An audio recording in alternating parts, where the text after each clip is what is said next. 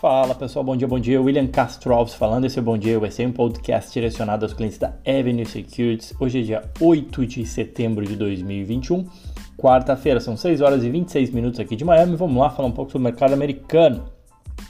Começo, você, começo lembrando a todos que hoje a gente tem o nosso Conexão Avenue às 19 horas do Brasil, 18 horas aqui de Miami, onde eu e o Guilherme Zanin a gente vai falar um pouco sobre a cena macro para quem está voltando aí de feriado e quer tentar entender o que está acontecendo e onde é que a gente está em termos de economia americana, é sempre importante ter uma boa leitura de cenário, né? E sempre no início do mês a gente busca fazer um Conexão Avenue para exatamente zerar, assim, né? Todos os pontos aí da macroeconomia, a gente tem uma noção boa aí de, de cenário. É, então hoje convido todos vocês no canal de YouTube da Avenue e amanhã a gente vai ter um live para falar no Seleção Avenue, duas lives em sequência, né? Hoje e amanhã. Amanhã no mesmo horário também, às 19 horas, 18 horas aqui de Miami, para falar um pouco sobre algumas alterações né, no relatório chamado Seleção Avenue, que aponta algumas ideias para quem quer começar a investir no mercado americano e não sabe. Então hoje sobre macro, amanhã sobre o live do Seleção Avenue, todos vocês convidados. Mas vamos lá.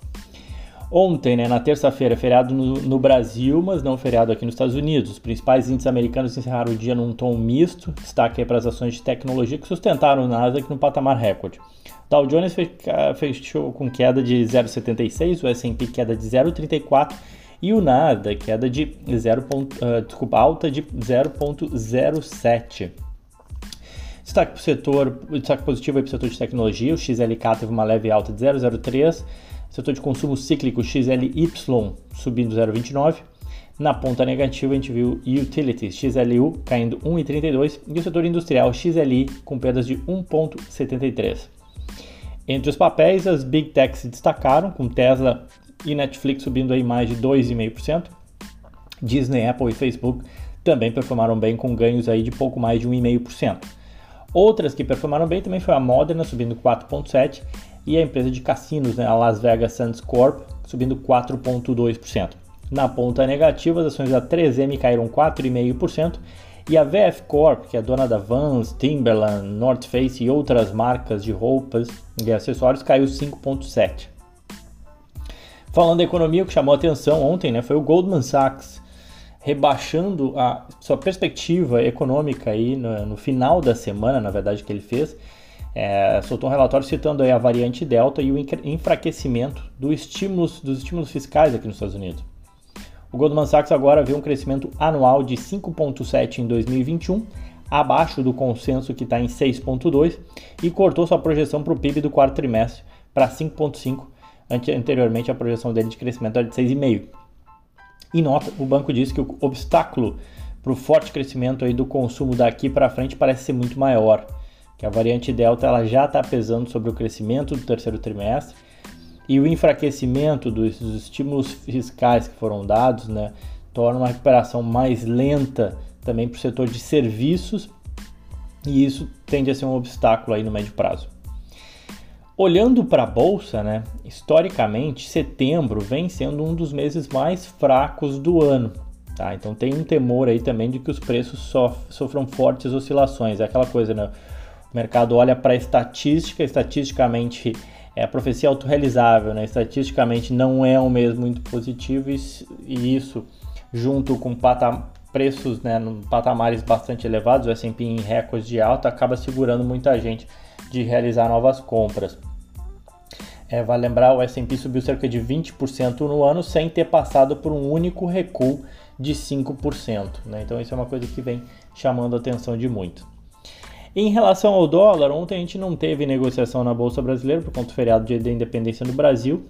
E na segunda-feira a moeda americana recuou 0,14, cotada a 5,17. Vamos ver como é que abre hoje, depois aí dos desdobramentos dos, uh, dos eventos aí de, de 7 de setembro no Brasil. Vamos ver como que o dólar repercute tudo que a gente uh, viu na mídia aí. Em termos de papéis, né, destaque para Netflix, subiram 2,7% suas ações ontem, depois que a Atlantic Equity, Equities perdão, elevou seu preço-alvo para Netflix de 690 para 780 dólares. É o maior aí entre os principais analistas de Wall Street. É, a Atlantic Equities, perdão, está bastante otimista com a Netflix, um preços aí 32% acima de onde as ações fecharam na sexta-feira. A Atlantic elevou as projeções aí de assinantes para os próximos anos e estima que a Netflix tem aí 311 milhões de assinantes em 2025, em comparação com os atuais é, 209 milhões. Ainda falando de streaming, mas agora de, de música, o Spotify, código do Spotify SPOT, Spot, viram as ações subindo, subindo 2,2% depois que a KeyBank elevou a empresa também para overweight, né, o peso acima da média, uma outperformance, ou seja, KeyBank está otimista com as ações do Spotify, projetando um upside de 36% para os papéis em razão do crescimento robusto da sua base de usuários perante os pares. Seguindo no universo online, mas agora falando de namoro, ou paquera, ou afins, como vocês quiserem. As ações do Match Group MTCH saltaram 7,5% depois do anúncio de que o Match será adicionado ao S&P 500, ele comentou ontem. É, vai se dar a partir de 20 de setembro. O Match Group substituirá a Perrigo Company do índice das maiores empresas americanas. Né? O Match Group tem sede em Dallas, possui várias empresas de namoro, né? e além do, do Match Group, né? do Match, é, tem o Hinge, tem o, é, o OkCupid e a dona do Tinder. Tá? No ano, as ações sobem 5% com a empresa avaliada em 40 bilhões de dólares. Do lado negativo, as ações da fabricante de tintas PPG Industries, PPG Industries, código PPG, caíram 3,4% depois que a empresa alertou sobre interrupções na cadeia de suprimento e custos mais altos de insumos que podem pesar nas vendas nesse trimestre. A empresa diz que espera que as vendas do terceiro trimestre totalizem 275 milhões de dólares, quase metade do que estava previsto anteriormente. E o dia também foi marcado por uma forte realização no mercado de criptos. Né? Os papéis da Coinbase caíram cerca de 4% no dia que o Bitcoin se tornou a moeda oficial de El Salvador. Embora o lançamento uh, não tenha ocorrido, uh, embora perdão, o lançamento tenha ocorrido sem é, não tenha ocorrido sem problemas, né? Houve problemas lá no lançamento, com o país é, desconectando sua carteira de Bitcoin administrada pelo governo no início da manhã para aprimoramentos do software. Enfim, é, o mercado de cripto é sempre bastante volátil e isso acaba influenciando também nas ações de Coinbase.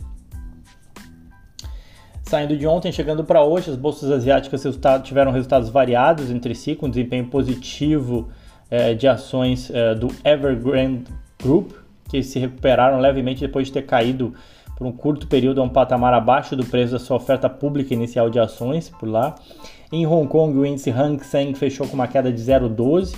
Na China, o Xangai uh, recuou levemente. Na Coreia do Sul, o Kospi perdeu 0,77. E no Japão, o Nikkei subiu 0,89, tons mistos sem nenhuma direção na Ásia. A economia do Japão avançou 1,9% no trimestre entre abril e junho, em comparação ao mesmo período do ano anterior, acima da estimativa inicial que era de 1,3.